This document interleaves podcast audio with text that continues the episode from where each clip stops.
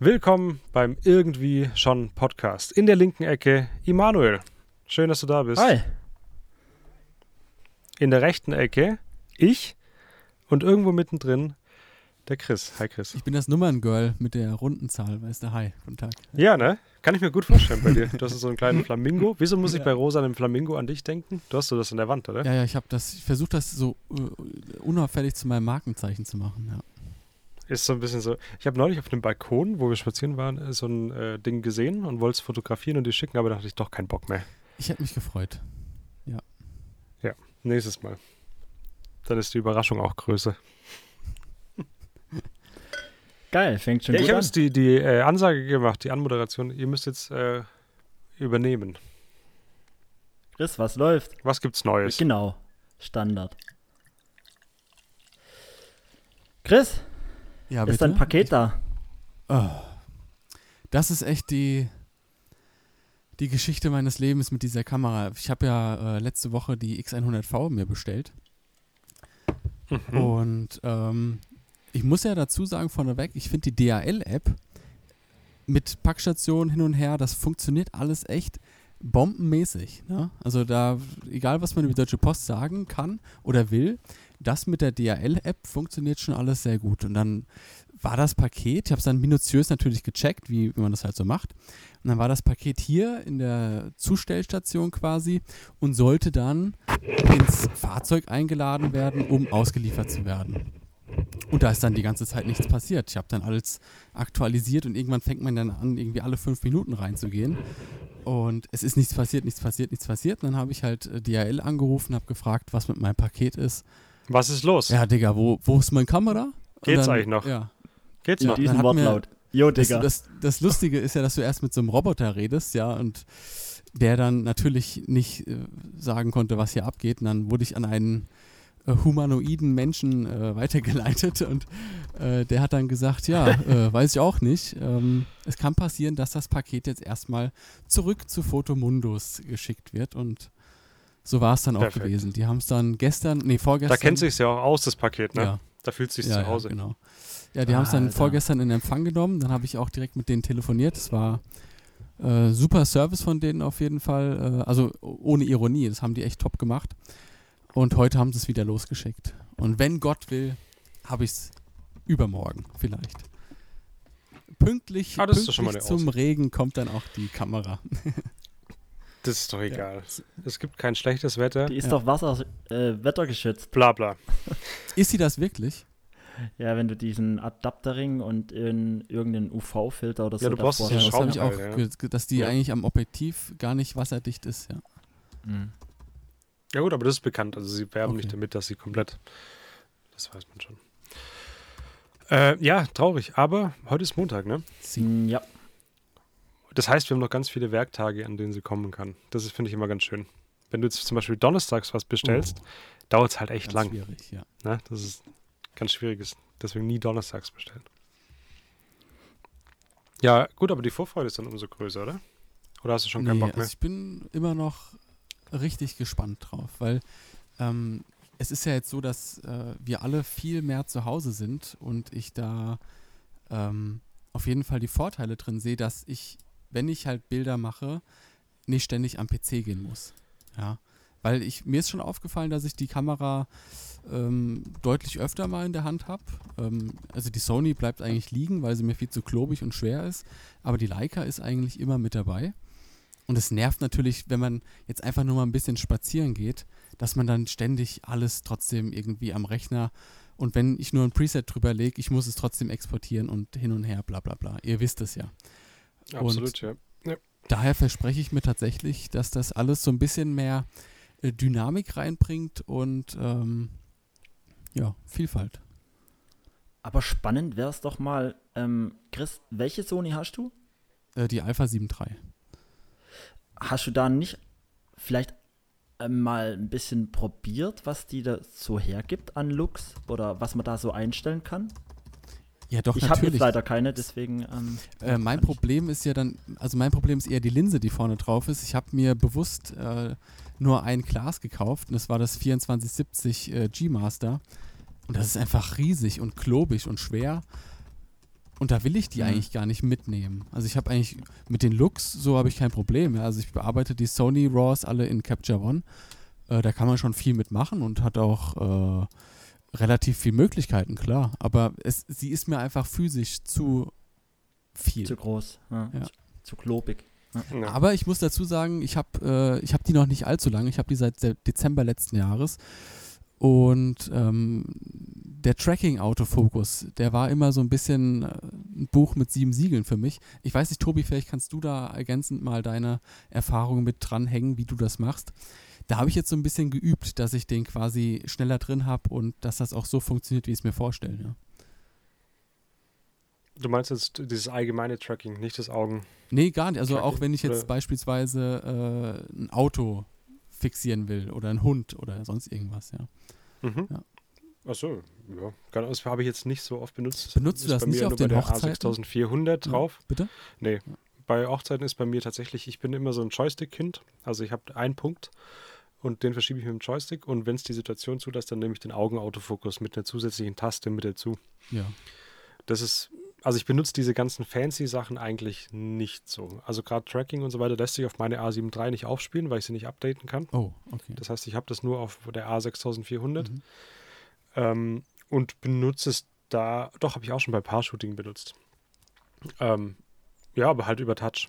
Da, bei der A6400 fotografiere ich ja nur quasi übers Display so ein bisschen, mehr oder weniger.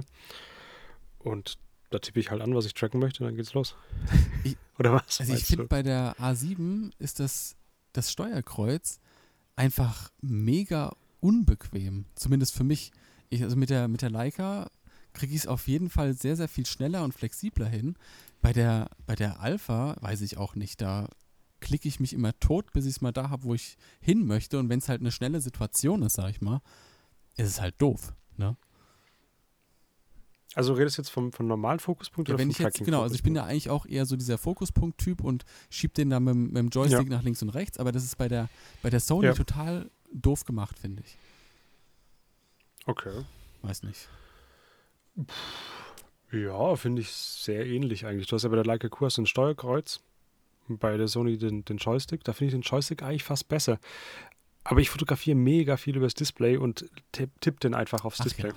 Stimmt, ja. Gute Idee. Also, ja, ja, tatsächlich. Also ich habe die Kamera sehr selten am Kopf. Hm. Ist auch wegen der Strahlung und so, ne? Nee, also auch allein schon wegen dem Display vom, also der e EFV, der ist ja total grottenschlecht. Von welchem? Von der Sony? Ja. Ja, das, sowas merke ich nicht. Das musste mir der Im- Immanuel erst sagen, dass der schlecht ist, bis ich es gemerkt habe. Also ich sag mal, wenn du, wenn du den, den OLED-Sucher von der Q2 vor Augen hattest und dann direkt im Anschluss die Ja. Sony hochnimmst, dann Ja, gut, das glaube ich. ja. Ja. Hm. Wobei ich es tatsächlich schon gesehen habe, so bei so Gruppenbildern und so weiter oder Bildern, die sehr fisselig, falls man das Wort kennt, so sehr detailreich sind, da sehe ich schon, dass der nicht so gut ist. Aber jetzt so in der normalen Reportage, wenn, wenn zwei, drei Leute auf dem Bild sind, Hm. merke ich das nicht. Ja, dieser Iris oder wie der heißt bei Leica, dieser Sucher ist halt echt brutal von der Schärfe her und so. Ähm, ich glaube, die SL2 hat ja 5,5 Megapixel Sucher. Das ist schon echt eine Hausnummer. Ich glaube, das ist so mit der schärfste. Ich glaube, die A9 hat, glaube ich, auch diesen 5,5 Megapixel oder 5, irgendwie sowas. Aber der ist schon extrem. Der war ja damals bei der SL1 schon ähm, zu seiner Zeit war das der beste Sucher von so Kameras mit 4,8 Megapixel. Und wo ich da mal durchgeschaut habe, das war einfach ein Traum. Das ist wirklich echt brutal. Und also, ich sehe da schon direkt immer einen Unterschied. Ähm, ob da jetzt irgendwie ja, die Schärfe ein bisschen weniger. Also zum Beispiel bei der Alpha 7 II, die hat ja auch, gell, Tobi? Mhm. Den fand ich richtig mies. Also den fand ich echt schlecht. 2,3 Megapixel oder so. Und dann halt die Leica mit 3,6 Megapixel Sucher. Da fand ich schon immer, äh, schon da eigentlich einen riesen Unterschied, wenn ich da durchschaue. Ich finde, das ist irgendwie, ein Sucher muss bei mir an der Kamera, das, da schaue ich durch, da komponiere ich mein Bild und der muss für mich irgendwie richtig gut sein, dass ich, also ich weiß nicht, mir macht es dann voll Freude, auch wenn ich da durchschaue und ich sehe das dann richtig so kristallklar, die Farben sind schön. Ich muss auch sagen, ich wäre bei der X100V über den einen anderen Sucher oder einen Sucher, der eher richtig darstellt, schon dankbarer, weil dann würde ich ihn wahrscheinlich schon auch öfter benutzen. So sage ich halt, gut, ich fotografiere eh übers Display, juckt mich nicht so arg. Mhm. Aber ich finde ihn tatsächlich nicht, nicht, nicht ähm, referenzwürdig quasi, Warum Hm. nicht? weil er halt nicht darstellt. Der stellt nicht so dar, wie das Bild am Ende Ach ja, rauskommt. okay. Ja. muss er ja auch nicht, ne? Also bei, bei, der, bei der Sony habe ich es immer so, dass ähm, wenn ich durch den Augenauto, äh, Au, wie heißt's, ähm, durch den durch den Sucher gucke äh, und das Bild gefällt mir, dann weiß ich, dass es dann in echt, also auf dem Rechner, dann richtig gut aussieht. Na? Weil, wisst ihr, Ja. was ich meine? Ja, ich finde, es- so soll es eigentlich auch sein. Ich finde es schon ein bisschen kacke an der, an meiner Fuji da, an der X100V, dass das irgendwie nicht wirklich das Bild ist, was man eigentlich äh, dann sieht. Also, Das stört mich schon. Nach Ja. wie vor. Also, ähm, jetzt habe ich sie ja auch schon, so, ich glaube, zwei Monate jetzt dann knapp und äh, es sind jetzt schon so ein paar Sachen echt dabei, wo mich echt ein bisschen nerven, aber naja, hat man, glaube ich, schon mal drüber gesprochen, gell, Tobi? Ja. Ja. Es wäre ja auch sonst Ja. langweilig. Stell dir vor, es wäre alles prima, super. Du müsstest dir nie wieder eine Kamera kaufen. Wo kämen wir denn dahin? Wäre auch irgendwie mal entspannt. Absolut. Ja. Ich habe jetzt gerade vorhin gelesen, ähm, ich glaube am 30. April äh, stellt Sony was Neues vor. Die Konkurrenz, also die, die wollen da irgendwie zur ähm, Canon R5 irgendwie ein bisschen angreifen. Bin mal gespannt, was, Was da könnte raus. das sein? Ich denke mal eine A7 IV vielleicht. Erwarten nicht alle die A7 Jetzt schon. S3? Ich glaube, ja, ich glaube, da hat schon schon die ewig, ne? Community abgeschlossen damit. Habe ich jetzt auch in den News irgendwie gelesen. Keine Ahnung, ja. Aber da habe die ich ein, ja, die Specs von der R5, von der Canon, ähm, die sind ja schon erschlagend eigentlich. Also wenn das wirklich so jetzt rauskommt, heftig. Ich habe, glaube ich, vorhin jetzt gerade gelesen, irgendwie dann ähm, 8K, ne? Und 4K in 120 FPS. Das ist schon, ja, einiges. aber zu diesem äh, immer neue Kamera-Thema habe ich letztens einen sehr schönen Artikel gefunden. Ähm, da wäre ich mal gespannt, was ihr dazu sagt. Und zwar gibt es ja den ähm, World Press Photo Award. Kennt ihr sicherlich, einer der renommiertesten Preise eigentlich. Ja. Und da wurde jetzt mal so eine kleine Übersicht gemacht, welche Kameras denn benutzt wurden, um diese Siegerfotos zu küren. Was würdet ihr denn schätzen, was die Top 3 Kameras sind bei diesen Awards? Also 5D Mark IV. Tobi, du Ja, nimmst mir die Worte aus dem Mund. Also auf jeden Fall irgend so ein Canon-Eisen, irgendwie so, keine Ahnung, 5D3, 5D4 oder irgendwie sowas. Ähm, Also ja, es ist tatsächlich so, auf Platz 1 ist die 5D Mark IV, auf Platz 2 Ja. die Nikon D5 Alter. und auf Platz Ja. 3 die 5D Mark III dann, ja. Das, Ja, siehst du mal. Krass. das sieht man Und einfach schon nochmal, ähm, wie viel eigentlich noch, oder wie viele Leute noch so eine DSLR haben. Das, ja. Also, Also wenn du dann ins Mittelfeld, Sieht man das wirklich oder sieht man daran nur, dass die richtig guten die 5D benutzen? hm, Ja. Hm. Hm. Ja, nee, aber ist klar. Weiß ich nicht. Ich weiß nicht genau, warum das klar ist, aber irgendwie bin ich ja auch drauf gekommen. Aber wenn ich so jemanden sehe, der so Pressefotos macht, dann hat er jetzt nicht wirklich stylehalber eine Leica M8 umhängen. aber Mhm. halt Sondern eher vorletzter 5D mit Platz Leica M10. Also gerade Reportage wird, denke ich mal Vorletzter Platz, was heißt das? Wie Oh, weit ist zählen. Also, äh, redet mal eine Minute, dann zähle ich. Mhm. Ja. Tobi, was gibt's bei dir Neues? Es sind 20, äh, also 18. so, Platz. danke. ähm, Leica M10.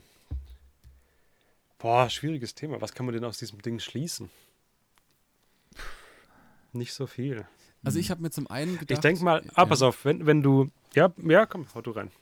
Also wenn ich jetzt sehe, dass äh, wir haben ja ähm, bei uns in der Pressestelle auch einen äh, echten Fotografen eingestellt, äh, der auch mit einer 5D Mark III arbeitet, glaube ich. Und das ist eigentlich egal, ob der gerne was Neues oder was anderes benutzen möchte. Er würde eigentlich auch nichts anderes bekommen. Und ich denke mal, das haben sehr viele Reporter, die ja halt in, im Auftrag für irgendwelche Agenturen oder Verlege, Verlage arbeiten, dass sie halt einfach kein Geld haben, um sich eine neue Kamera zu kaufen, beziehungsweise dass die Kamera gestellt wird sogar vielleicht. Hm. Mhm. Ja, ich. Ich könnte mir vorstellen, dass man, Ja. Wenn du, was, was sind das für, für Bilder? Das ist ja eher so in so vielleicht so Krisengebieten und so Zeug, oder? Ja gut, das ist ja komplett, also das, äh, das ist ja sehr vielschichtig, dieser Award. Es gibt natürlich für, was weiß ich, Kriegsgebiete, es gibt auch Wildlife, äh, Landschaft, es gibt dokumentarisches, Reportage, ja, eigentlich alles durch die Bank Mhm. weg. Ich stelle mir halt bei so Reportagen oder äh, ich stelle mir bei solchen Awards meistens immer Reportagenbilder vor. Irgendwie, ja, keine Ahnung, so in Bagdad Ich oder keine Ahnung, in Naja. Kabul irgendwo. Dazu würde ich jetzt sagen, wenn es halt so Kriegsfotografie oder sowas in Krisengebieten ist, denke ich halt eher, dass man da schon mit was hingeht, was einem sehr viel Möglichkeiten bietet und sehr flexibel ist. Und eine 5D Mark IV mit einem riesigen Objektivpark ist wahrscheinlich günstiger und bietet dir dafür sehr viele Möglichkeiten. Vielleicht kannst du auch noch was filmen, weißt du? Mhm. Je nachdem, was das halt für eine Person ist, die das macht, und um halt viel zu liefern, weil du damit dein Geld verdienst. Wenn ich jetzt nach in Irak fliege oder an, in was weiß ich, irgendwo hin, nach Syrien, möchte ich vielleicht nicht unbedingt äh, das Reportage-Feeling von der M10 haben, sondern ich würde kein Geld damit verdienen, wenn ich da schon hinfliege und will dann so viel wie möglich ausschlachten quasi aus der ganzen Geschichte. Und dann nehme ich was mit, was mir viele Möglichkeiten gibt, denke ich. Ja, und dann ist wahrscheinlich der Kostenpunkt natürlich was, weil ich glaube, die Leute, die das tun, sind jetzt nicht äh, oder verdienen sich keine goldene Nase damit. Und dann ist es das, was du sagst. Die kriegen es dann entweder gestellt oder müssen sich selber kaufen und kaufen dann halt was, was sinnvoller ist oder was vernünftiger ist. Ja. Übrigens, natürlich so- ja, auf Platz 6 ist die Fuji X100T übrigens, wollte ich noch erwähnt haben. Ja. Echt? Das ist interessant. Das ist die, die Vor-Vor-Vorgängerkamera von der V, oder? Ja. ja. Mhm. Ja. Die Vorgänger war Krass. die F und da. Wo kann man das sehen? Äh, bei Petapixel, die haben den Artikel geschrieben. Ich kann Ah, den Link mal anschauen. teilen, wenn ihr wollt. Mhm. Das ist gut. Jo. Ihr müsst mal ganz kurz überbrücken. Ich muss für zwei Minuten kurz weg. Ja, Ja? ich äh, spiele Aufzugmusik Ja, einfach ein und dann. Sehr schön. Ihr könnt einfach weitermachen. Wobei ich irgendwie äh, es schon ziemlich cool fände, irgendwie gerade so, ähm, wenn es um so einen dokumentarischen äh, Stil geht, irgendwie dann doch so eine Leica oder so. Leica M10. Das stelle ich mir immer drunter vor, unter so Dokumentarfotografie, irgendwie, keine Ahnung, in so Krisengebieten. Ich finde es irgendwie, ja, von der? Geschichte her, wenn du irgendwie Ja. so erzählen kannst, hey, da war ich mit meiner Leica irgendwie, keine Ahnung. Und generell, ich mag es zum Beispiel auch äh, voll gerne, ähm, wo ich ähm, damals meine einmonatige, ähm, einmonatige ähm, Asienreise gemacht habe. Da hatte ich ja auch die, die M10, da, M10 dabei mit dem 35er Summilux. Und das hat schon mega Spaß gemacht, einfach so, keine Ahnung, so reportagig durch Bangkok zu laufen und so. Das war schon cool. Ja, das ist halt dieser, man, Hey. hallo, äh, weil man es halt romantisiert vielleicht, weiter. glaube ich. ne? Weil du dir dann vorstellst, wie du da, man hat dann vielleicht auch diesen Schwarz-Weiß-Gedanken irgendwie, dass du in der, da gab es doch mal so einen Werbefilm von Leica, da steht dann so ein Reporter in einem zerbombten Haus und rennt dann von links nach rechts, die, die Wachen suchen ihn schon und er lugt dann so aus einem Fenster raus mit seiner Leica M10 und macht dann dieses legendäre Bild, wo der äh, eine Typ vor diesen ganzen Panzern steht, ne? Ja, Ähm, genau. Ja. Also, das romantisiert echt man dann sehr, aber auch, glaube ich. cooler, Ja, ein bisschen. sehr cooler Spot, ja. Ja, irgendwie vermittelt das irgendwie so halt, ja, so ein bisschen. äh, Der Indiana vermittelt Jones so ein Gefühl der irgendwie, das- quasi, genau. Ja. Ja, ja. So, man will diese Kamera irgendwie, ja. Ja. Was ist eigentlich mit dem Tobi seiner abgeschliffenen M9? Die ist hier. Willst du sie mal hören? Ja. Achtung, das hört sich tatsächlich sehr gut an. Ah, oh. Ey, ich, Hat man gehört, Ja. oder? die M9 hat den schönsten Shutter-Sound. Definitiv. Aber definiere mal abgeschliffen, was hast du damit gemacht? Es war mal vor hm, einem Jahr circa, dass ich, ich habe eine, eine schwarze M9 quasi gehabt. Die war so und die schön. hat so ein bisschen, ja, die war so schön. Ähm, war. die hat so ein bisschen schon so, so offene Stellen gehabt, wo man dann so das, ähm, was ist denn das? Messing? Ja, Messing. Mhm. ne, Messing durchsieht und so weiter, ist ja so golden. Und irgendwann habe ich mir dann mal einen Spülschwamm geholt, ein bisschen dran rumgerieben und so. Und dann habe ich mir Schleifpapier geholt, ein bisschen mehr dran rumgerieben und jetzt ist sie äh, komplett abgeschliffen. Jetzt ist sie quasi golden. Blank. Ja. Ja. Ja, es ist, ich, ich wollte es eigentlich fertig machen und dann kam unser Sohn auf die Welt und dann habe ich das nicht mehr weitergemacht. Und jetzt bleibt sie einfach so. Weil, keine Ahnung. Mag ich jetzt mittlerweile. Das ist der, Es sieht jetzt nicht top aus, aber es ist das ist okay. der Jaworski-Style. Der hat ja seine Sony auch abgeschliffen. Da passt halt null. Ne? Nee. Aber ja, kann ja jeder machen. Also keine Ahnung, für mich ist es jetzt, ich wollte sie eigentlich schöner machen, dann hatten wir keine Zeit mehr. Und jetzt ist es auch okay. Ist jetzt nicht furchtbar. Hm. Ja. Ich kann sie halt nie wieder verkaufen. Das ist schon mal Hey, klar. willst du finde ich das überhaupt? Weiß ich nicht. Nee, jetzt nicht mehr. Das war eigentlich so ein Ich habe Selbstschutz. die auch. Ich habe die auch. Ja, das könnte schon sein. Ähm, ich habe die auch gebraucht gekauft, ist ja klar, die ist ja schon relativ alt. Ähm, und anscheinend wurde mit der auch mal der, der ehemalige Bundespräsident begleitet. Oh, ja, Wahnsinn. keine Ahnung. Ist ja, es riecht mir noch ein bisschen. Hm. Ich möchte keine weiteren Details, bitte. Ja. Ja, das ist schon ein Schmuckstück. Ich bin echt die ganze Zeit auch schon immer mal so am Überlegen und ich gucke auch öfters mal so auf eBay Kleinanzeigen nach einer M9, weil ich, das ist einfach für mich die schönste digitale Leica. Vom, die ist noch so ein bisschen dicker. Ich fand es sogar relativ schade, Mhm, dass die mhm, M10 ähm, äh, dünner gemacht worden ist. Also, dass sie so dieses, die hat ja die gleichen Abmaße wie die analogen. Ohne Witz. Und Ohne Witz, oder was? ja, Nein, Alter. Doch, doch. Ich, ich finde die mega. Ich finde die wirklich gut. Das ist für mich der Hauptgrund für die M10. Mir wäre es egal, was die für einen Sensor drin hat oder ob die neu ist. Wenn die M9 auf einmal so dünn wäre wie die M10, das wäre für mich der Shit. Ich liebe das, wenn ich so ein fettes Teil habe und das dann alles noch so aus Metall und ah, der, der Sound ist so cool. Das, äh, Echt? Ja gut, das, aber meistens ist ja das äh, Gras darkgrüne, wo bei dem, der die andere Leica Mhm. hat. mhm. So heißt der Spruch. Ich ja, fand ne? das so cool damals, Tobi, wo wir in Esslingen war das, gell? In der Stadt, wo wir so ein bisschen Ja. ähm, ja, die Ja, das war Street nice, ja. fotografiert haben. Da haben wir ein bisschen. Das war cool. Wir haben uns getroffen, sind dann in Saturn, glaube ich, haben uns äh, nochmal neue SD-Karten gekauft, extra für so ein bisschen rumzulaufen und zu fotografieren und äh, dann zack die Dinger rein, die Leicas getauscht und dann gib ihm. Das war echt cool. Dieser Brooklyn-Typ da hier in der U-Bahn-Station, war das U-Bahn-Station? Irgendwie auf jeden Fall äh, Ich weiß gar nicht, irgendwo am Bahnhof war so ja, eine Unterführung. Unterirdisch, dann ja. haben wir so einen Typen fotografiert. Der war ein bisschen sehr extrovertiert. Aber apropos äh, Fototreffen und gemeinsam fotografieren, was, ähm, ich habe ja vorgestern, glaube ich, bei dir, Emanuel, in der Story gesehen, dass du an einem äh, Fotospot gewesen bist, direkt nachts, äh, dass du den Sonnenaufgang fotografieren kannst. Ja. Und ich war wirklich, also ich war schon ein bisschen geschockt, was da alles los war. Ich bin ja bald, ich dachte, was ist denn hier los, ja? Ähm, als du dann aufgeklärt hast, dass das ist, weil der Stefan Wiesner da vor einiger Zeit war und Ja. da jetzt alle hinrennen und Bilder machen, habe Mhm. ich mir die Frage gestellt, ähm, wie erstrebenswert ist es denn, so ein Foto zu machen? Ist es, ist das noch attraktiv für euch, wenn ihr wisst, dass da schon eine Million andere waren oder ist euch das egal? Nee, für mich ist das überhaupt nicht mehr at- attraktiv. Also ich wusste es leider nicht, sonst wäre ich nämlich gar nicht mit, weil um 3 Uhr nachts aufstehen äh, war für mich jetzt wirklich nicht äh, angenehm.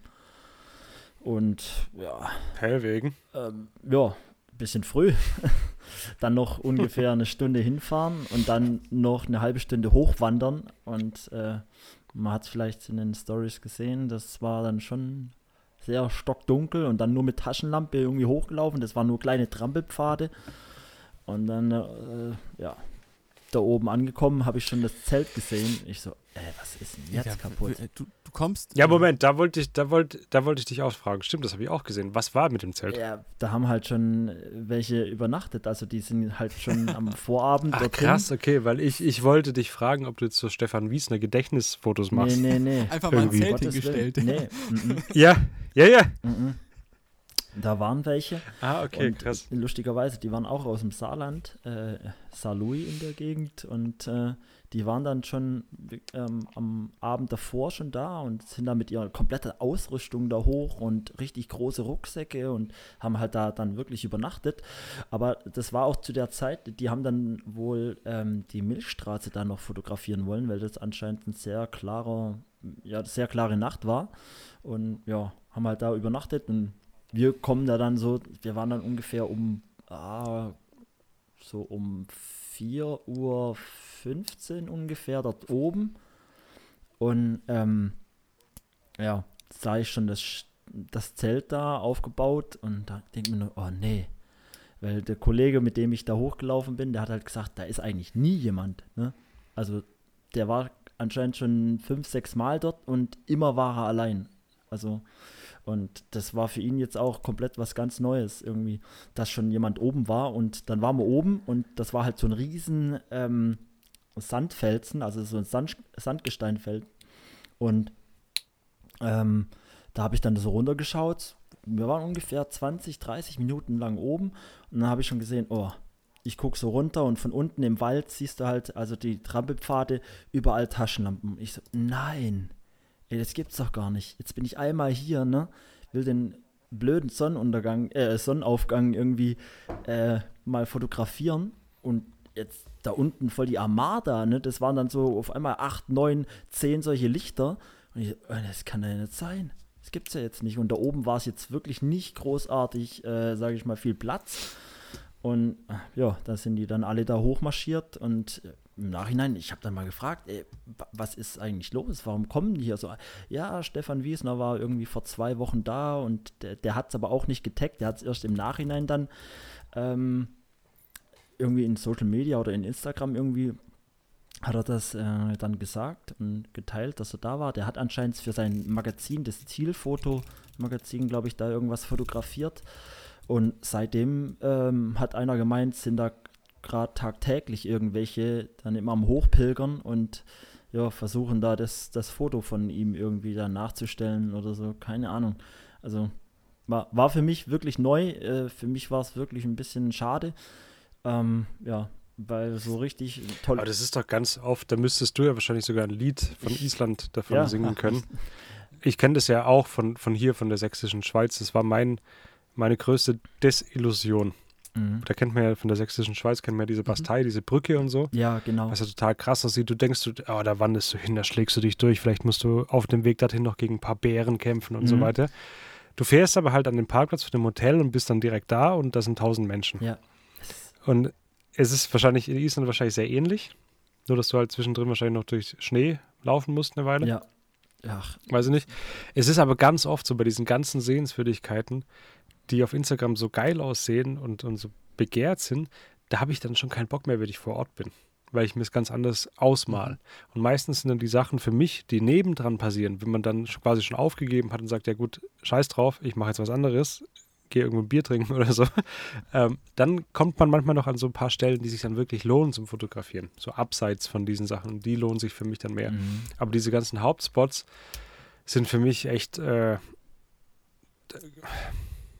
teilweise ein bisschen eklig, wenn man dann tatsächlich vor Ort ist. ja. Den Gedanken habe Ja. ich auch so ein bisschen gehabt. Aber dann stellt sich, ich meine, du nimmst dann ein cooles Bild auf von dieser Location. Und das ist jetzt äh, gerade vielleicht nicht so attraktiv, weil es halt eine sehr hohe frequentierte Location ist, ja. Aber ich habe mir dann gedacht, was ist, wenn ich mir dann in 20, 30 Jahren die Bilder angucke? Da juckt es mich doch nicht mehr, ob da damals äh, die ganzen Instagrammer da waren, weißt du? Mich würde es schon Ja, jucken, eben. weil ich, ich mache das Bild, ich mache das Bild nicht aus ästhetischen Gründen, wo ich sage, das sammle ich jetzt in meinem, in meinem FIFA WM 2004 Album. 2006 wäre richtig, ne? Ist WM. Ähm, sondern ich verbinde das ja mit der Aktivität, die ich dort mache. Ich gehe ja nicht nur hin zum Fotografieren. Genau so ist es. Eigentlich. Also so ist es bei mir. Und wenn ich dann sage, ich bin dahin zum Fotografieren, habe mich mega drauf gefreut. Ja gut, ich kann die Brücke jetzt fotografieren. Ich muss halt warten, bis gerade nur zehn Leute anstatt 300 drauf sind. Dann ist es für mich kein Bild, was ich dann gerne im Nachhinein nochmal angucke. Mhm. Mhm. Ja. So ist es zum Beispiel. Sondern, also bei uns war es so, direkt nebendran bei dieser Bastei ist so ein, so ein Weg, den man eigentlich irgendwie nicht kennt. Also ich kannte den nicht. Das sind diese Schwedenlöcher, heißt das. Das ist irgendwie so eine Klamm, quasi, wo man so die Berge runtergeht, so ein bisschen, wo sie sich Leute irgendwie für irgendeine Armee versteckt haben. Und das haben wir auf dem Rückweg zum, zum Parkplatz dann gesehen, wo wir gesagt haben, hey, das macht keinen Spaß, lass uns da nicht, äh, lass uns einfach wieder zurückfahren zum Hotel. Ähm, und dann irgendwas anderes tun. Da sind wir dann noch vorbei und haben gesagt, ja komm, das gucken wir uns mal an. Sind ewig ganz normal durch den Wald spaziert und auf einmal fängt diese Klamm an und es war wirklich wie ein Herr der Ringe. Und keiner erzählt was davon und keiner macht auf Instagram Bilder Mhm. davon und es war mega geil. Mega cool. Also sowas, was du dann nebendran erlebst und dann tatsächlich noch eine große Wanderung dadurch machst, davon schaue ich mir dann gerne Bilder an. Auch wenn du nicht siehst, dass halt im Hintergrund so eine tolle Brücke mit geschwungenen Bögen irgendwo ist. Das ist mir dann zuwider. Um, also ich soll sich jetzt gar nicht blöd anhören, aber ich habe dann keinen Bock, mir nur das Bild abzusahen. Ja, Ja. kann ich verstehen. Da würde ich denken, ich reihe mich da jetzt gerade ein und äh, nur um einmal drauf zu drücken, das Bild kann ich mir auch von jemand anders holen. Ja. Das hat mir auch dann da oben auf dem Geierstein ähm, so ein bisschen echt die Laune vom verdorben irgendwie. Also das war, wo die dann alle da oben waren und also das war halt wie so, äh, der eine macht's Bild, der andere steht schon an wieder fürs, äh, dann, dass er dran kommt und boah, ich, äh, das war echt grausam und ich habe dann echt schon gar keinen Bock mehr gehabt. Ich habe dann, jeder hat mich irgendwie so anguckt, hey, du fotografierst freihand und ich so, ja, ich hab, ich habe dann einfach nur noch, keine Ahnung, Sonnenaufgang mit Freihand und ISO 14400 hat er mir dann auf einmal, aber ich habe einfach keine Lust mehr gehabt, mich jetzt genauso da einzureihen, mein scheiß Stativ da aufzustellen, irgendwie dann die Einstellungen und jeder hat dann nur noch gequatscht, ja, was für eine Einstellung benutzt du? Äh, äh, das fand ich ja auch noch behindert. Dann sind, dann, dann, dann kommen schon alle hoch, will, will jeder irgendwie so sein individu individuelles äh, Bild machen und dann, benut dann sprechen sie sich noch ab, welche Einstellungen sie haben, dass ja auch jeder die gleiche Einstellungen hat. Also, ey, Jungs, das ist. da Ey, ich sag mal Einstellung, Digga. Ja, Ja, das, aber es kann ja sein, dass das, es ist ja, kommt, kommt darauf an, bei welchem Stand du quasi bist. Ohne jetzt sagen zu wollen, dass wir die krassesten Fotografen sind. Aber das kann ja natürlich auch eine Aktivität sein, die ab zu einem bestimmten Grad in deiner fotografischen Entwicklung für dich das Nonplusultra ist. Und dass es einfach, du sagst, guck mal, da weiß ich, wo ich hingehe, da kann ich noch mit anderen was zusammen machen. Das kann ja auch super sein. Aber ich finde es halt immer enttäuschend, wenn ich an solche Orte komme, wo ich denke, oh ja, guck mal, das habe ich im Internet gesehen, das würde ich gerne mal erleben, wie es da ist. Und man sieht dann halt auf dem Bild, ist nicht die Realität abgebildet. Oder auf den ganzen Bildern, die man Mhm. gesehen hat. Mhm. Weil das wird halt, wie die Fotografie es halt möglich macht, wird halt ein Ausschnitt von dem gezeigt, was dort möglich ist. Und drumherum ist halt äh, AA. Mhm. Na? Weil ich finde es Ja. schon ein bisschen schade auch irgendwie, weil anscheinend vor diesem Aufstieg vom Stefan Wiesner ähm, war halt an der Location fast gar nichts los, ne? Und jetzt ist es halt dann so auf einmal die Location schlechthin, ne? Ähm, Ja gut, aber spielt ja auch keine Rolle eigentlich, weißt du? Also für dich persönlich, weil du kannst jetzt halt dort nicht mehr das Erlebnis haben, dass du sagst, oh guck mal, das ist ein Bild, was ich selber gesehen habe, da hatte ich einen schönen Aufstieg morgens oder was weiß ich. Mir ist es mittlerweile ohne Witz egal, weil ich, ich wir gucken auch gar nicht mehr auf, auf Karten oder sowas, was, was ein beliebtes Ziel ist. Wir fahren an einen bestimmten Ort, wo wir wissen, da können wir jetzt zum Beispiel wandern oder sowas und dann gucken wir einfach, was passiert. Und wenn wir nur einen Trampelpfad entlang gehen, wo am Ende irgendeine Alm ist, wo man halt sich drei halbe reinstellen kann, dann reicht es. Mhm. Dann mache ich auf dem Weg dahin Bilder und das ist okay. Richtig. Ich brauche jetzt kein, kein, kein riesiges Ziel. Ich suche mir das dann selber und wir gehen ja dann dahin, wo es uns gefällt. Wir gucken, ach guck mal, da hinten sieht es nett aus, lass uns da hingehen. mhm. Damit fahren wir eigentlich besser. Aber eine Erfahrung habe ich echt Ja. oben gemacht, ähm, wenn wir dann nochmal ein bisschen auf äh, die Technik äh, zurückgreifen. Und zwar, ich hatte ja die dabei, die Nikon Z7 und halt noch die Fuji X100V. Und da muss ich schon sagen, da habe ich, echt schon nochmal einen riesen Unterschied gemerkt, irgendwie zwischen äh, ja, der Z7 und dann der Fuji von der Qualität her. Gerade Die Fuji ist Silber, Gerade ne? bei, nee, Also- gerade bei Lowlight, ähm, was da dann rauskam, also da muss ich schon sagen, ah, das hat mir nicht gefallen bei der Fuji. Das war dann schon sehr, sehr verrauscht und irgendwie auch, Okay. ja, ähm, ich habe da mal bewusst auch ähm, mal noch RAW angeschalten, damit ich dann auch mal in der Bearbeitung Mhm. sehe, was da eigentlich noch drin steckt, so in dem Sensor. und wie, Mhm. äh, wie arg ich da noch die Tiefen hochziehen kann. Und wenn ich da die Tiefen jetzt zum Beispiel hochziehe, dann fängt das schon sehr, sehr an, irgendwie, dass die, die Farben sich äh, ja ähm, verändern, dass das Grün nicht mehr wirklich grün ist. Also da kommt dann schon sehr viel so Luminanzrauschen dabei raus und so. Und das war halt schon bei der, der Nikon Z7 eigentlich überhaupt nicht. Also da hat man schon, das war echt ein Riesenunterschied. Das war schon sehr groß. Aber das ist schon ganz schön, dass du das ansprichst. Für mich wäre auch für sowas eher eine sehr technische Kamera, wie die Nikon oder die Sony oder, oder eine Canon 5D, wäre für mich da schon, wenn ich das vorhab, angebrachter. Auch vom Gefühl her, ohne, ich, ohne dass ich jetzt weiß, wie die, wie die Fuji X100V mit den RAWs, was da rausgeht Mhm. oder was man da noch machen kann. Definitiv, ja. Aber gefühlt wäre das schon so eine, so eine Canon oder eine, was weiß ich, wäre das schon eher mein, mein Werkzeug der Ja. Wahl. Ja, ich habe sie einfach jetzt mal mitgenommen, weil ich selbst mal wissen wollte, was steckt eigentlich so an Power von dem Sensor her drin und ja, welche Details kriege ich da noch raus. Ne? Gerade so bei so einem Aufgang jetzt, das war dann schon ja, ja, schwierig für die Ja. Kamera. Das muss man einfach Ja, sagen, ist, glaube ich, glaub nicht ich. ihr, ihr Einsatzgebiet und dafür ist er, glaube ich, auch nicht gemacht. Das war auch nicht die Idee von Fujifilm. Das ist eigentlich so eine Street-Kamera für, ja, einfach immer so ein bisschen dabei und bei schönem Wetter und Genau. ja, Ja, nee, das glaube ich jetzt nicht, dass es nur schönes Wetter. Aber halt für sowas, Sonnenaufgang ist schon speziell. Mhm. Das ist meistens noch sehr dunkel Ja. und du brauchst halt, keine Ahnung. Ich denke, dass du damit bestimmt auch mit der Kamera, mit dem Stativ und so gute Ergebnisse erzielen kannst. Du musst halt immer wissen, was dein Werkzeug kann und wie du es benutzen musst. Weil wenn du die auf ein, auf ein Stativ stellst und eine Langzeitbelichtung von irgendwas machst, kann die das bestimmt auch. ja, Weißt du? ja. Dann hast du ja ein helleres Bild und da, Mhm. je nachdem, was das Werkzeug halt kann, denke ich. Ja. So war das Was haltet ihr damals, ne? denn von, also es gibt ja dann wirklich Fotografen, die sich, man kann eigentlich fast schon sagen, darauf spezialisieren, diese Hotspots abzureißen quasi. Die sind dann jedes Wochenende woanders und machen eben genau diese Bilder. Mhm. Ich meine, die Bilder sind oftmals sehr gut, aber es ist halt auch Mhm. so austauschbar wie alles andere. Ich weiß es nicht. Wa- Was die, die Langwierigkeit der Fotografie von so Leuten, ne? Weil ich kann das immer schlecht einschätzen. Ich habe immer so das Gefühl, die machen das jetzt so lange, wie der Hype anhält und wenn der Hype mal weg ist, was, was fotografieren die dann? Weil die haben ja im Prinzip immer nur das fotografiert, was andere ihnen schon vorgemacht haben. Finde ich schwierig. Ja, gut, es, es wird immer wieder einen neuen Hype geben. Also ich denke, das sind dann auch so Leute, die sich dann halt immer an den aktuellen Hype irgendwie klammern und genau halt das dann fotografieren, was halt eben gerade so angesagt ist. Ne, Das ist ich glaube, die orientieren sich dann schon eher halt immer an dem an der Mode sozusagen, an der Fotografie, Fotografiemode. was ja, ein nichts. Verwerfliches ist per Ja, se, mir- ne? Ja, mir, mir, mir fällt es sehr schwierig, darüber zu urteilen irgendwie. Weiß nicht, natürlich passt es uns wahrscheinlich nicht so. Also, was heißt passt uns nicht, aber wäre nichts für uns, schätze ich jetzt mal.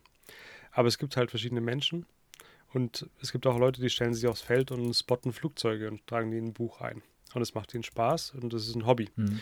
Genauso kann der Aspekt halt ein Hobby von der Person sein, dass er sagt, oh, guck mal, da komme ich rum, das macht mir Spaß. Ja, da, damit ist es doch eigentlich schon gegessen. Wenn die sagen, es Richtig, macht mir ja. Spaß, ist das so, dann ist vielleicht von denen nicht der Anspruch äh, und auch nicht negativ gemeint, aber dann ist halt nicht der Anspruch, wie es zum Beispiel bei mir ist, dass ich Erinnerungen wirklich festhalten möchte, dass ich mein eigenes Zeug dokumentieren möchte, dass ich wirklich gern fotografiere, dass ich auch mal ein Straßenschild oder eine, eine normale Kreuzung fotografiere und sage, dass da gehört jetzt eine Geschichte dazu. Bei denen ist es halt so, sie wollen halt ein, ein großes, eine Sehenswürdigkeit fotografieren und du weißt ja nicht, was sie abseits tun. Ob die dann noch das mit irgendwas anderem verbinden und was reisetechnisch einfach tun. Hm. Das ist sehr schwierig. Aber ja, ich verstehe schon, dass man sagt, ja, das ist ja jetzt nicht die Erfüllung der Fotografie. Also es soll auch gar kein. Vorwurf sein. Ich meine, ich war auch schon an der äh, Geierlei-Hängeseilbrücke und an der Burg Els und habe meine äh, Bilder gemacht. Ja. Ja. aber ich bin halt jedes Mal nach Hause gekommen und ich war immer total aufgeregt, dahin zu fahren. Und als ich dann die Bilder fertig hatte, hat es mich Ja, eigentlich schon ja. mit dem Exportieren-Knopf schon nicht mehr gejuckt. So, ne? Weiß ich auch nicht. Ja, das kenne ich schon so ein bisschen, ja, das Gefühl, ja. So. Wenn das Bild fertig ist, ähm, bleibt ihm halt noch so ein bisschen die Erinnerung und halt so dieses Machen und was da so passiert ist, aber irgendwie, ja, es, Ah, ju- es, juckt lustigerweise- einen, es juckt einen irgendwie dann nicht mehr wirklich so großartig. Ich habe schon auch ein bisschen das Gegenteil erlebt. Also, naja, das ist nicht das Gegenteil, sondern ähm, wo wir das erste Mal in Südtirol waren. In Südtirol gibt es ja so einige Spots, zum Beispiel den Praxer Wildsee Hm? und äh, die drei Zinnen, kennt ihr wahrscheinlich auch, weiß ich nicht. Nee. Nee, sagt mir auch nichts. Das ist auch so ein, auch, das sind halt drei so Berge, die sehen aus wie so drei so Speerspitzen, so ein bisschen. Es gibt sehr viel auf jeden Fall dort. Und ähm, also was man so auf Instagram sieht. Und wir haben aber unseren Südtirol-Urlaub einfach gebucht quasi, waren dann dort und haben geschaut, was kann man so anfahren, was steht in diesen äh, Reiseführern drin und so weiter. Also wirklich mit touristischem Hintergrund und wussten auch gar nicht, was uns da erwartet. Und da fand ich es dann relativ cool, habe auch Bilder gemacht und so weiter.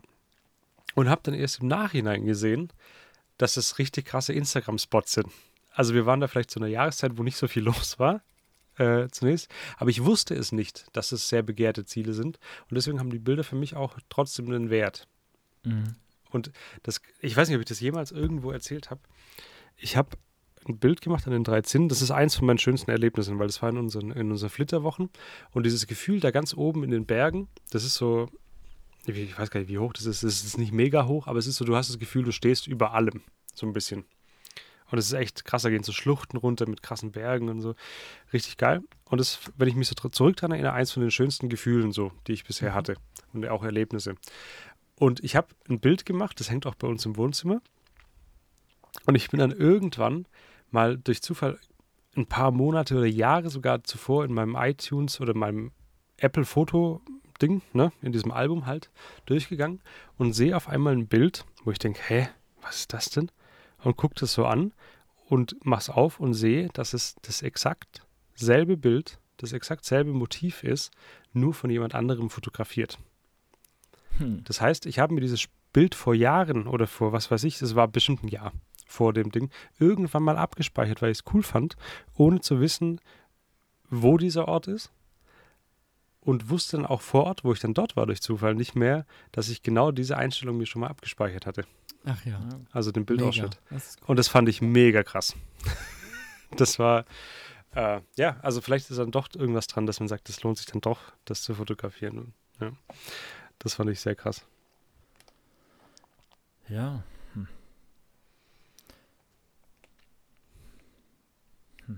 So war das damals, ne? Mal wieder.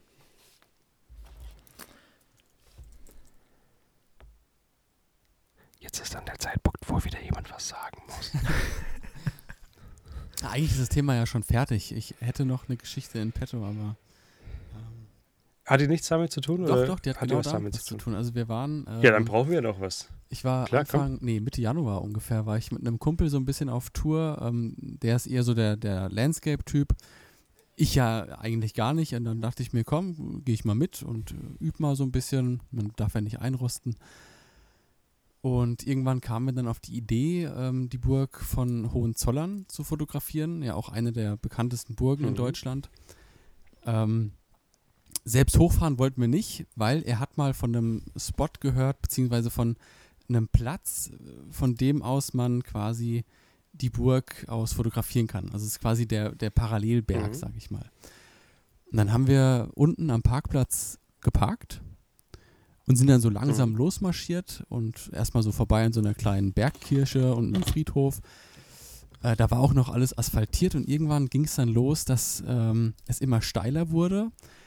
Der Weg wurde dann immer schwammiger, sage ich mal. Also erstmal war es ja nur noch von Asphalt auf Kies und dann von Kies auf Sand und der Sand hat sich dann irgendwann in Matsch äh, verwandelt und es wurde immer steiler und ich bin da wirklich hochgekraxelt wie so ein, keine Ahnung, wie hier äh, ein Bergsteiger und habe mir die letzten Kräfte Okay. aus dem Körper gesaugt.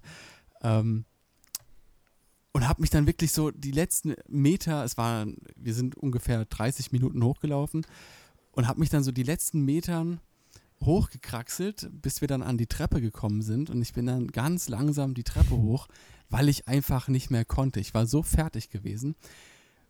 Und ich nehme die erste Stufe, die zweite Stufe, die dritte Stufe und dann steht vor mir eine leicht übergewichtige Frau mit Zigarette in der einen Hand und Kinderwagen in der anderen Hand. Mhm. Und ich dachte mir, was ist denn jetzt los? Die ist nie im Leben hier hochgelaufen. Ja, nee, es gab ja auch einen Parkplatz direkt an dem. ja, da bin ich, ich bin. Ich, das Lustige Wahnsinn. ist, ich dachte mir die ganze Zeit, ich habe sogar nebenher gerade gegoogelt, ob wir von demselben sprechen, weil du, das ist wahrscheinlich dieser, dieser äh, Zollern Alp Ja, genau. oder wie richtig, das heißt. ja. Du Ne? stehst dann quasi auf gleicher Genau, Höhe wollte ich gerade sagen, was erzählt dieser Mensch? Da kannst du doch kurz parken, läufst du easy durch den Wald und dann bist du da. Da war ich nämlich auch schon. Das ist ja gar nicht so weit von uns weg. Ach ja. Sehr schön. Ja, da dachte ich die ganze Zeit, hey, reden wir von demselben? Also ich bin wirklich, es gibt, es gibt selten Momente, wo ich so wirklich sprachlos bin. Ich bin echt vom Glauben abgefallen. Ich dachte, was Ja, aber ist du denn- bist, du bist dann quasi von, von, äh, von, also wenn du auf die Burg zuläufst, du bist dann von rechts unten wahrscheinlich Ja, gekommen, genau. oder? Ja, ja. Ja, okay, alles klar. Und das müsste man ja auch wieder runterlaufen, darf man ja nicht vergessen, ja. Crazy. Äh, Okay, lohnt sich ja, das dorthin? ist sehr steil tatsächlich. Bitte? Hm, Lohnt sich dorthin? kommt drauf an. Also wenn du, ich hatte ja die Sony dabei, da habe ich ja nur das 2470 und ich sag mal, mit 70 Millimetern war ich immer noch zu weit weg. Also du musst eigentlich schon mit einem richtigen Tele hingehen, dass es sich lohnt, ja. Du, kriegst da halt original ein Bild. Du kriegst, wenn du, und wenn du es gut machst, vom Wetter erwischt, dann kriegst du halt ein Bild von der Hohenzollern, was in, de, in, in den Wolken steht. Ja, Mhm. genau. Ja. Okay. Das ist halt, aber du kriegst halt ein Bild. Das ist das eine Motiv. Weil dieser Platz da oben, wie groß ist der? 100 Quadratmeter? Ach ja. ja, und links und rechts gibt es halt nichts nebendran. Du hast so ein bisschen einen Tisch, Wald und so eine, so eine Liege, auf der ich schon lag. Das war ganz nice, aber ja, als extra Ziel, wenn du jetzt nicht gerade in der Nähe bist, muss es Nee, würde ich auch nicht machen. Wenn du in der Gegend bist, lohnt es sich auf jeden Fall. Gerade vielleicht, wenn du danach dann Ja. oder davor die Burg äh, dir angeguckt hast, ist auf jeden Fall nice to have. Ja. Guckt ihr euch irgendwie vorher, wenn ihr irgendwo jetzt hin wollt, ähm, guckt ihr euch da vorher schon mal Bilder an, ähm, um zu wissen, hey, was für ein Equipment bräuchte ich da, um irgendwie das Bild zu machen, das ich mir so vorstelle? Nee. Ich Mhm. auch nicht. Ich bin da auch total schlecht drin. Ähm, da, also ich- ich ich bewundere hab immer Leute, die Locations drauf. Also- finden, als würden sie quasi an jeder Straßenecke stehen. Ich kann das nicht, keine Ahnung. Nö, Ich habe halt immer, immer das immer dabei, was ich eigentlich immer dabei habe. Also irgendeine Kamera mit irgendwas um die 35 Millimeter. Das ist eigentlich, ich habe nie, jetzt neulich war ich mit einer Makrolinse unterwegs, weil ich halt dachte, jetzt bin ich den Weg schon 200 Mal gegangen gerade. Dann nehme ich halt mal Makro mit. Mhm. Aber sonst immer dasselbe. Und so auch im Urlaub. Oder wenn ich jetzt so, so einen Ausflug mache. Ich habe aber nie den Anreiz, jetzt quasi zu sagen, ich will genau, ich fahre jetzt drei Stunden, um diese Burg zu fotografieren. Mhm. Sowas gibt es bei mir eigentlich nicht. Ja, hier bei dem Spot zum Beispiel jetzt auf dem Geierstein, da habe ich halt schon vom Kollegen vorher schon gesagt bekommen, irgendwie, du brauchst auf jeden Fall ein Tele, irgendwie so unter 100 Millimeter äh, geht da nix. Und ja, ich war halt, keine Ahnung, ich hatte maximal 85 Millimeter dabei, das, äh, ja, für die, für die Nikon. Und ähm, letztendlich war es auch wirklich äh, so die beste Linse dort oben. Also viele haben dort auch mit einem Weitwinkel gearbeitet. Ähm, das habe ich am Anfang auch, aber da war irgendwie gefühlt viel zu viel drauf und äh, ich habe mir da irgendwie schon ein bisschen schwer getan, das so ein bisschen zu komponieren. Und ähm, ich habe dann echt dann zum Schluss das 85er drauf gemacht und äh, ich muss sagen, dem gefallen mir die, äh, die Fotos am besten irgendwie.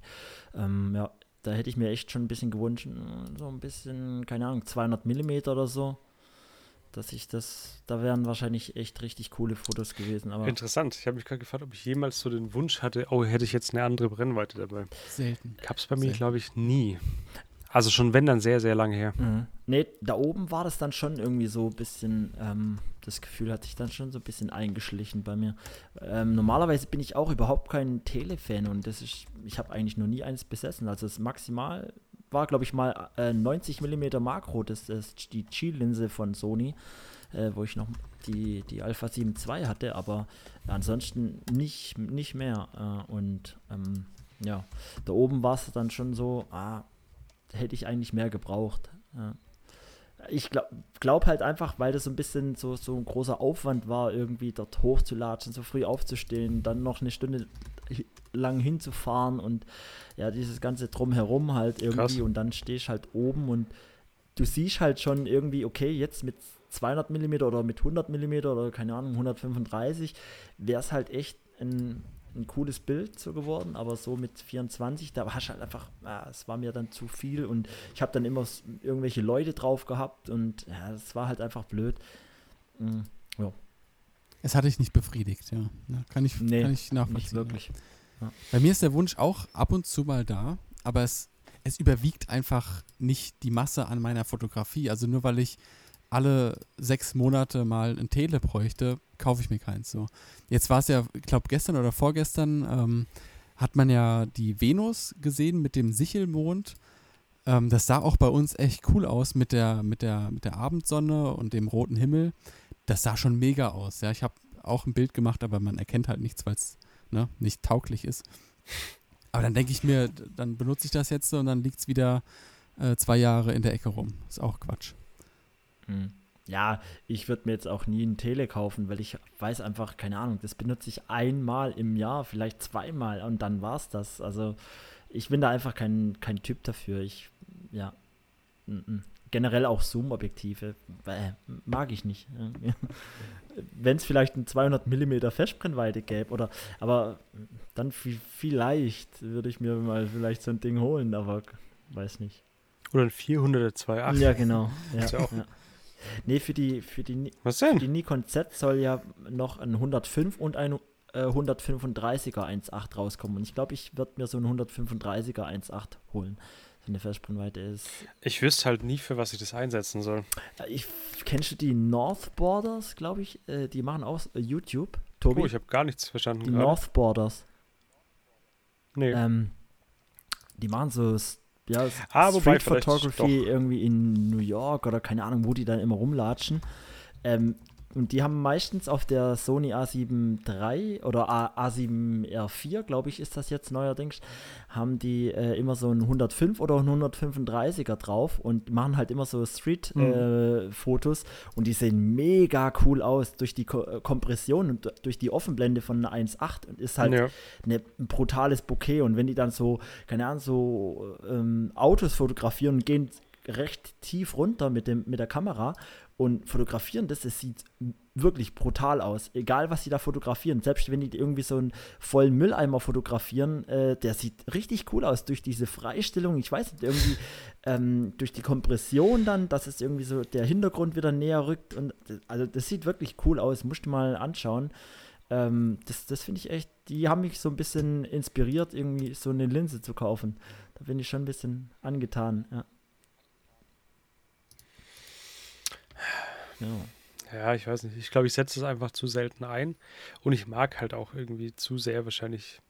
35 Ich, für mich gibt es eigentlich nur das. Für mich gibt es nur 28 bis, bis 35. Vielleicht noch 24 mal. Hm. Aber mehr gibt es für mich eigentlich nicht. Ich mag 50 auch, aber das nur ganz, ganz selten. Wo ich, wenn ich mal sagen würde, ich will jetzt Porträts machen, dann würde ich vielleicht mehr wieder hier, was hier direkt neben mir steht, dieses 50 mm F2 von Zeiss oder sowas, würde ich dann mal die M9 machen.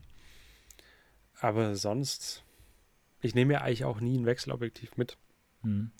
Deswegen wäre mir ein 50er eigentlich zu. Ja gut, vielleicht soll ich es mal wieder machen. Könnte auch sein. Ja. Aber weiter würde ich fast nicht gehen. Ja. 50 reicht mir. Ich finde 50 eigentlich echt ein sehr cooles Objektiv. Also von der Brennweite her. Ich finde Ja, ist es 50 auch. ist wirklich. Also immer wenn ich es wenn ich's an der M9 hatte, hat es mir immer sehr gefallen, was am Ende dabei rauskommt.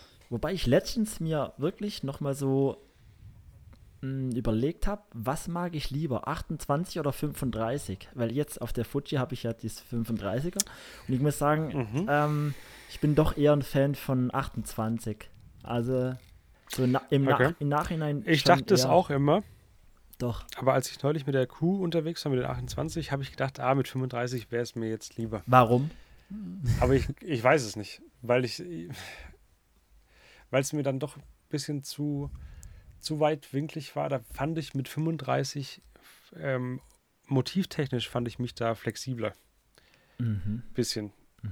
Ey, ist lustig, weil äh, Ist schwer zu sagen. Ich finde zum Beispiel für diese lifestyleigen Fotos irgendwie so gerade bei, wenn man was mit der Familie macht oder man ist draußen irgendwie im Garten oder man grillt und irgendwie so, ich finde so, um, um diesen Flair einzufangen, finde ich, äh, kann man das schöner mit 28 wie mit 35 und ähm, jetzt gerade mal nochmal auf die Leica Q ähm, zu kommen, da fand ich es halt echt cool, dass es ein Vollformatsensor war und irgendwie mit 1.7 und dadurch mit, mit, den, äh, mit den 28 mm irgendwie noch so eine schöne, coole Freistellung hatte. Das, das fand ich irgendwie doch nochmal ein Tick Ja, schicker, ja. wie jetzt das von der Fuji mit den 35er. Ich sag's dir auch ganz ehrlich, für mich ist das 28 und 35 nicht so weit auseinander, dass ich da jetzt sagen würde, ach nee, das kann ich jetzt aber nicht fotografieren, äh, weil ich habe gerade 28 oder ich habe gerade 35. Das wird es nie geben.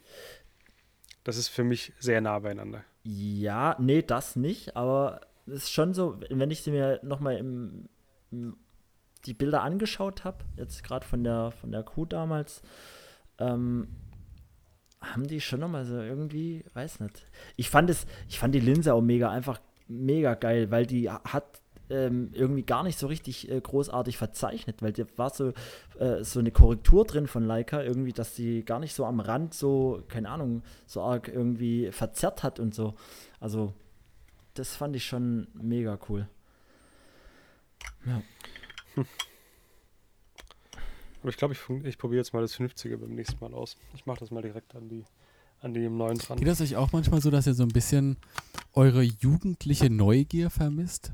Also jetzt Bezug auf die Fotografie. Also ich erinnere mich, als ich angefangen habe, ähm, damals 1954, äh, da habe ich auf jeden Fall, da habe ich alles ausprobieren wollen. Da war ich richtig neugierig. Jetzt juckt es mich eigentlich alles gar nicht mehr, weil ich das habe, was für mich funktioniert und ähm, ja, die Neugier fehlt so ein bisschen. Was wäre zum Beispiel was, was man, was man aus Neugier ausprobiert, was, du was dir fehlt? Ja, zum Beispiel das Tele-Thema jetzt nochmal. Also ich habe auch noch nie ein echtes Tele besessen im Prinzip. Und ich weiß ja gar nicht, ob ich damit vielleicht auch richtig geile Bilder mache. Du weißt, dass es 14 Tage Rückgabe Ja, aber ich ne? möchte unser System nicht überlasten. Schon klar. Nee, keine Ahnung. Ich, ich habe mehr Freude dran, also wo du jetzt das gerade gesagt hast, das Thema so ein bisschen, ich habe mehr Freude dran, das einzusetzen, was, was mir liegt und was, wo ich weiß, es macht mir Spaß und mit dem arbeite ich gern. Das macht mir mehr Freude, als immer wieder was krass anderes auszuprobieren. Krass anders ist jetzt vielleicht auch das falsche Wort, wenn ich jetzt sage, ich mache auf einmal alles mit 200 Millimetern, weil auch dann ist es möglich, weil das meiner Meinung nach nur eine, nur eine, eine eine. Frage der Anpassungsfähigkeit, so ein bisschen. Ja. Genau, du gewöhnst dich dran, weißt dann, wie du damit arbeitest und so weiter. Hm. Weiß nicht, also ich habe, glaube mehr Freude dran, einfach mit dem, das hat sich ja auch über die Jahre so ergeben. Vielleicht ist es ja ganz normal, Das denke ich dass du sagst, auch. jetzt habe ich so viel ausprobiert. Ich habe ja auch mit Tele, also ich habe mit Tele fotografiert. Ich habe am Anfang von meiner Fotografiezeit war mein erstes Objektiv, was ich immer drauf hatte, war ein 2470 Oh, okay. Canon 2.8. ja, genau. Egg. Ja. Ja, 2470 und dann äh, nur noch 35 eigentlich. Hm.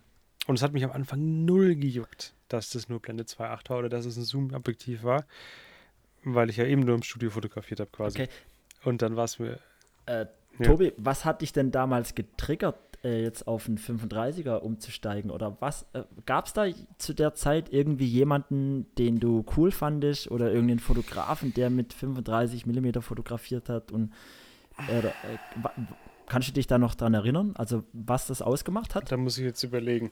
Also ich glaube, letztes Mal, wer hatten das gesagt? Ähm, ich glaube, der Chris hat das gesagt mit, oder du, einer von Jocelyn, beiden, ähm, mit dem Ja. Jocelyn, dass der dieses 35 Sigma Art Mhm. irgendwie eingeführt Ja. hat. Das war mir sehr neu, weil das kannte Ach ich ja. nicht. Ich hatte auch nie ein 35 Sigma Art für Canon damals. Ich hatte ein 35 Sigma Art jetzt für meine Sony. Die habe ich seit letztem oder vorletztem Jahr. Dafür hatte ich dann ein Sigma, aber ich hatte immer das Canon 3514. Mhm. Und jetzt lass mich überlegen, wieso ich das genommen habe. Das weiß ich nicht mehr. Das kann gut sein, dass es, dass es hieß, 35 mm sind cool. Das kann gut sein. Und dass ich dann halt gesehen habe, auch hier liegt ein 35 mm. Weiß ich nicht Mhm. mehr. Also bei mir war es echt halt, habe ich glaube ich letztes Mal erzählt, bei mir war es echt der andere Jocelyn. Äh, da, keine Ahnung, da musste ich mir echt einen 35er kaufen irgendwie. Ich fand die Bilder damals so cool. Dass, Das kann schon sein. das, äh, ja. Das war ja auch cool, das kann man ja nicht Ja, anders ja. sagen. Ne? Ich, ja, 35 ist Ja. immer noch der, der Shit. Ja, wobei Klar. auch viele so in dieser, gerade die das dann nachgemacht haben, so dieses Lifestyleige und äh, äh, die, die sagen dann schon mittlerweile jetzt auch so, ja, das ist ein bisschen tot fotografiert. Also, ja, Was genau, 35 mm? Ja, ja, genau. Ja, dieser 35 Look ich Millimeter mit richtig geil. Wie, wie, wie kann man, wie, ja genau, das ist, glaube ich, eher das Problem. Bitte? Wie, also das ist, glaube ich, eher das, was tot fotografiert ist. Wie kann man denn sagen, eine bestimmte Brennweite ist tot fotografiert? Ja, gut, es gibt ja auch viele, die sagen irgendwie, Das wenn du doch durchgängig, schon immer. Ja, wenn du durchgängig halt zum Beispiel deinen Instagram-Kanal irgendwie mit 35 mm fotografierst, hast du halt so einen Ich einheitlichen höre Look. dich gerade nicht mehr. Das, keine Ahnung. Ich weiß jetzt nicht warum. Chris, hörst du Nee, ich höre ihn auch nicht. Aber ich glaube, was er sagen wollte Okay. war, oder beziehungsweise was ich glaube, was der, der Punkt ist, das hatte man ja auch äh, mit den Gegenlichtporträts gehabt. Es ist irgendwann einfach, man hat sich satt gesehen. Ne, wenn dann jeder jetzt Gegenlichtporträts macht in der Abendsonne und äh, dicht dran oder dann halt, wie gesagt, die, die berühmten äh, Jocelyn-Bilder mit halbnackten Mädchen in irgendeiner Airbnb-Wohnung. Irgendwann ist man einfach satt. Ja. So, da hat man keinen Bock mehr, ja. Das hat mit der Brennweite Ja. per se nichts zu tun. Es ist Interessant, weil wenn ich mir Bilder anschaue auf Instagram, ich, ich frage mich gerade, ich schaue nie und frage mich nie oder sag, ich sehe jetzt gerade das, gut, mit einem 85 mm erkennst du, das weißt du, das ist was, was eine lange Brennweite und ein 70-200 erkennst du auch wahrscheinlich auf 200 mm. Ähm, aber ich schaue mir nie die Bilder an und sage, ach guck mal, das ist aber schön weitwinklig oder sowas. Ich frage mich nie, was, was das für ein Objektiv ist. Ich gucke mir an, was drauf Ich gezeigt denke, wird. das war damals eher der Facebook-Zeit zu verschulden, wo ja irgendwie gefühlt für mich unter jedem Beitrag äh, 80 Mal gefragt wurde, welche Brennweite, welche Kamera, welche Einstellung hast du gemacht. Ja, genau, genau. Das, das ja. fragen die Leute ja auch gar nicht mehr, habe ich so das Gefühl. Zumindest nicht den Accounts, denen ich folge, ja. Aber früher war Ja. das ja wirklich, da, hat es, da war das ja die Frage Nummer eins gewesen. Welche Linse hast du da benutzt, ja? Ich hatte neulich unter einem Video von mir auf YouTube die Frage oder die, die Anmerkung, dass es ja äh, schön gewesen wäre, wenn ich wenigstens äh, die Einstellungen noch einblenden würde zu meinen Bildern. Was bringt es denn? Der Moment kommt doch nie wieder. Es ist, Ja, abgesehen von dieser Formulierung, die mich schon ein bisschen aufstößt, dass ich das wenigstens ja machen hätte können, weiß ich ganz genau und es tut mir im Herzen weh. Folgendes Dilemma.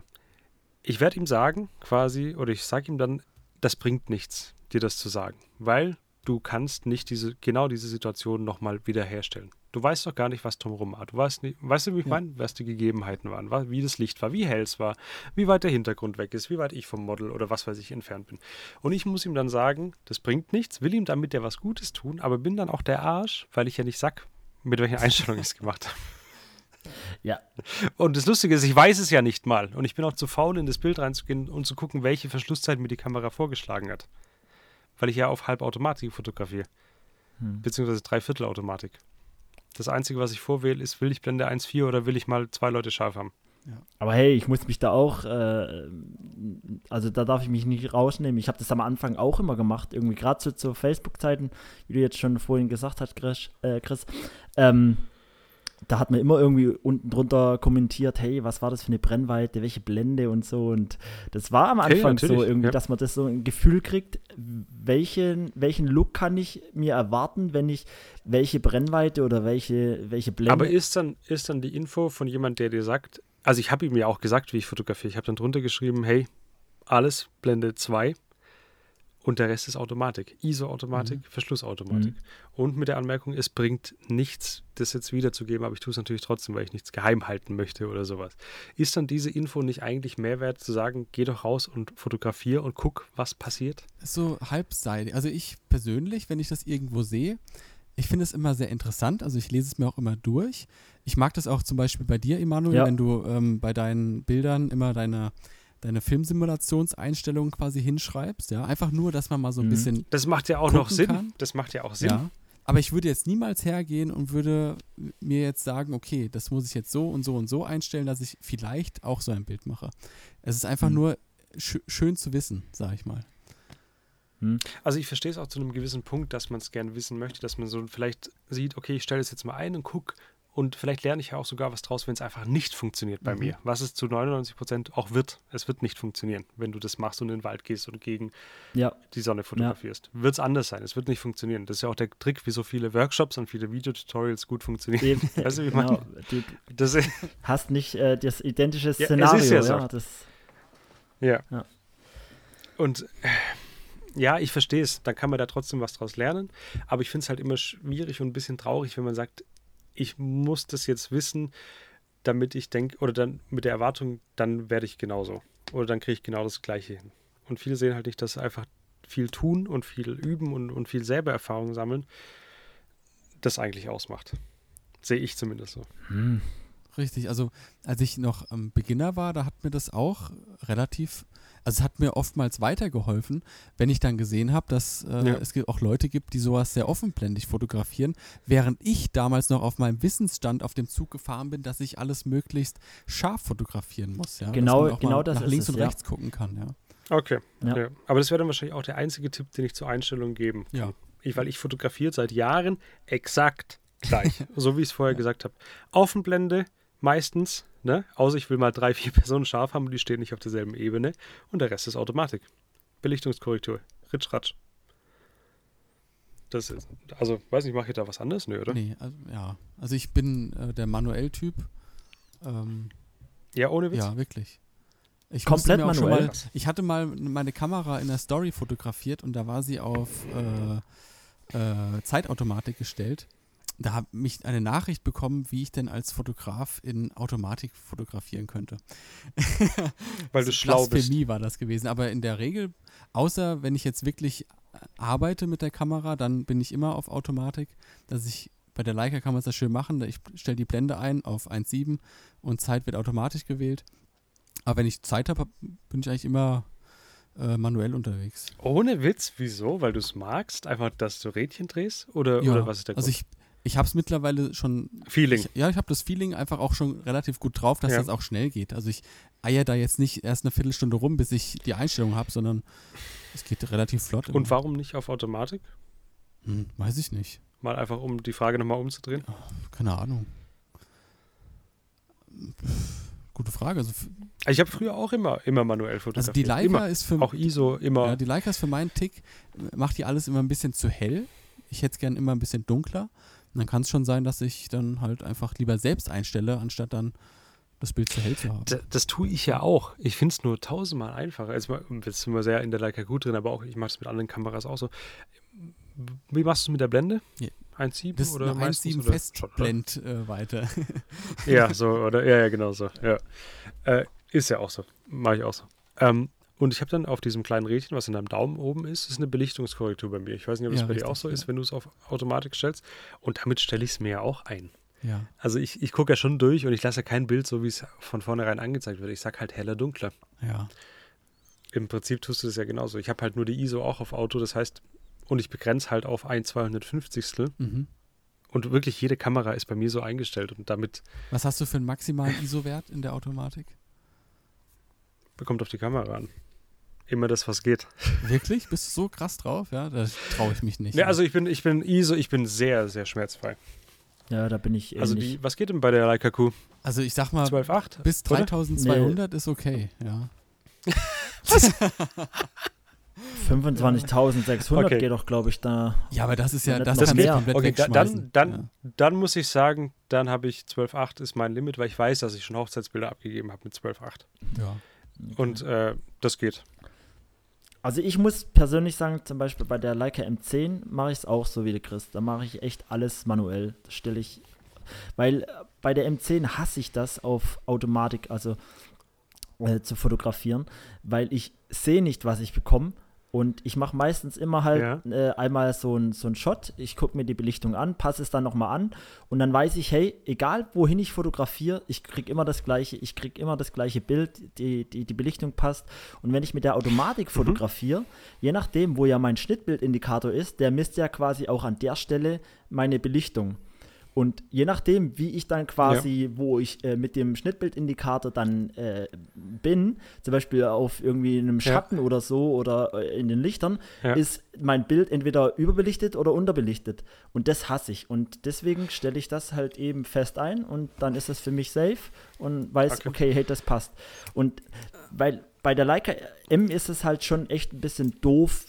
Ja, man sieht es halt einfach nicht. Und äh, dadurch, dass ich halt da durchschaue und lieber äh, gucke, irgendwie, wie jetzt gerade irgendwie Also du machst quasi jedes Mal ein Probe. Genau, das mache ich generell. Ich gucke mir immer an. Ich, ich mache äh, ein, zwei Bilder, dass es von der Helligkeit immer passt. Drehe mich einmal um, ähm, mit Licht, Gegenlicht und dann, dass ich so einfach so ein bisschen Mittelwert rauskriege. Und so mache ich das wirklich mit der, aber nur mit der M.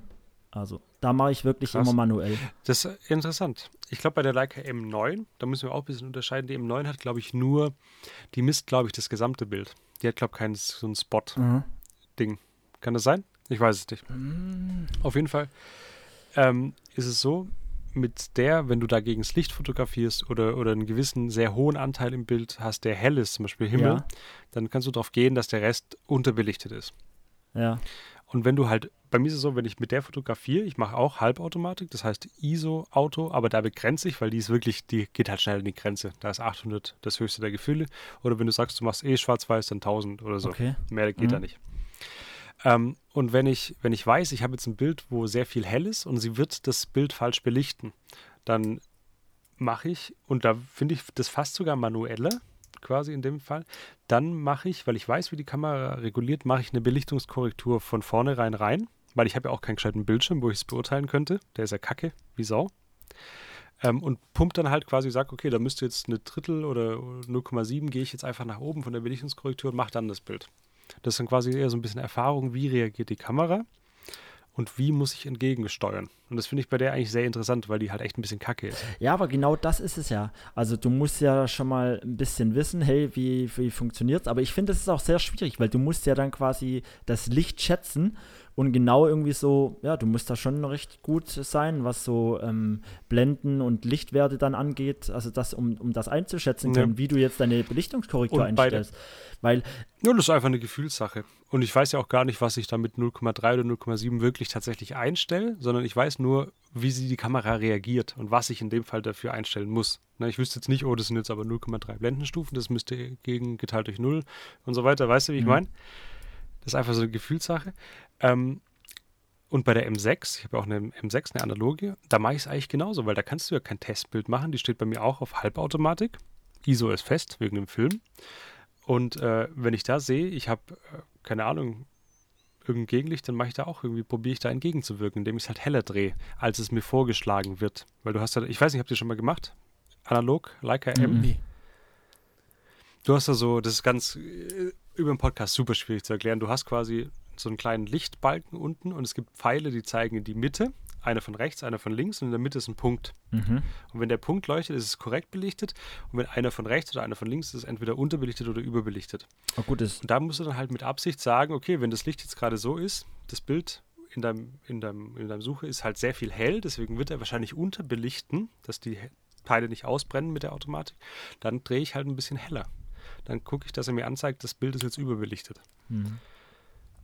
Und da kannst du sehr gut mit Halbautomatik. Also ich würde nie wieder, außer ich muss was ganz Spezielles fotografieren, wo es halt immer gleich sein muss oder es ist ganz schnelle Bewegung bei schlechtem Licht oder bei gutem Licht, dann würde ich manuell fo- fotografieren, sonst nie mehr.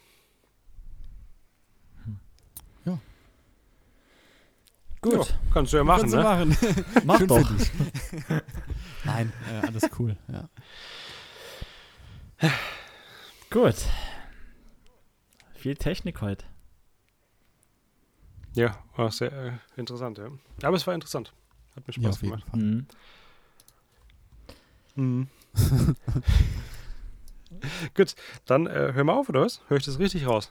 Ich würde sagen, ja. Ja, von mir aus. Gut. Dann hören wir uns halt das nächste Mal, oder? Ja. Ja, Ich rufe wieder an. alles klar. Okay, ihr Gut, süßen Mäuse. Dann vielen Dank euch fürs Zuhören und bis ja, bald. Macht's gut. gut. Tschüss. Ciao, ciao.